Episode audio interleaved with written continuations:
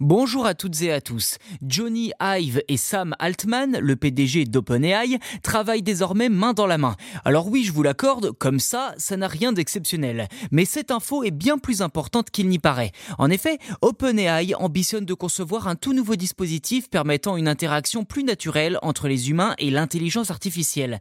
Si ce projet aboutit, il pourrait sérieusement perturber Apple à cause notamment d'un certain Johnny Ive, comme je le disais. Alors ce nom ne vous dit peut-être rien mais c'est lui qui a été le designer derrière de nombreux produits phares d'Apple, dont l'iPhone, et qui a quitté l'entreprise en 2019.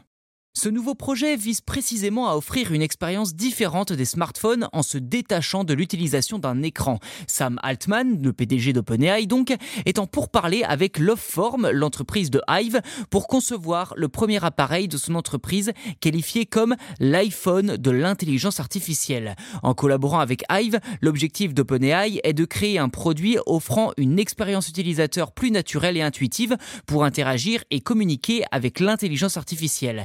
Deux visionnaires s'inspirent de la révolution que constituait l'écran tactile du premier iPhone en anticipant une révolution similaire à ce qu'Apple a pu apporter à l'époque. Masayoshi Son, le dirigeant du conglomérat japonais SoftBank, est également impliqué dans ce projet et envisage d'investir massivement dans le domaine de l'IA.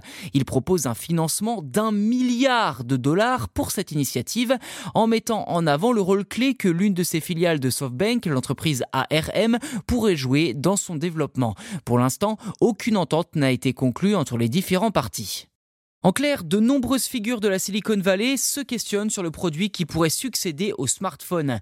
Bien que les enceintes intelligentes ou encore les casques de réalité mixte soient des candidats sérieux, ils ont encore un long chemin à parcourir pour supplanter le smartphone. Un dispositif s'appuyant sur l'intelligence artificielle et exploitant pleinement ses vastes capacités pourrait véritablement chambouler le marché et donc Apple par la même occasion. La semaine dernière, OpenAI a annoncé des améliorations apportées à ChatGPT, notamment la possibilité de contrôler l'application par la voix et de naviguer sur le web. Peut-être peut-on voir un signe du futur projet porté par l'entreprise.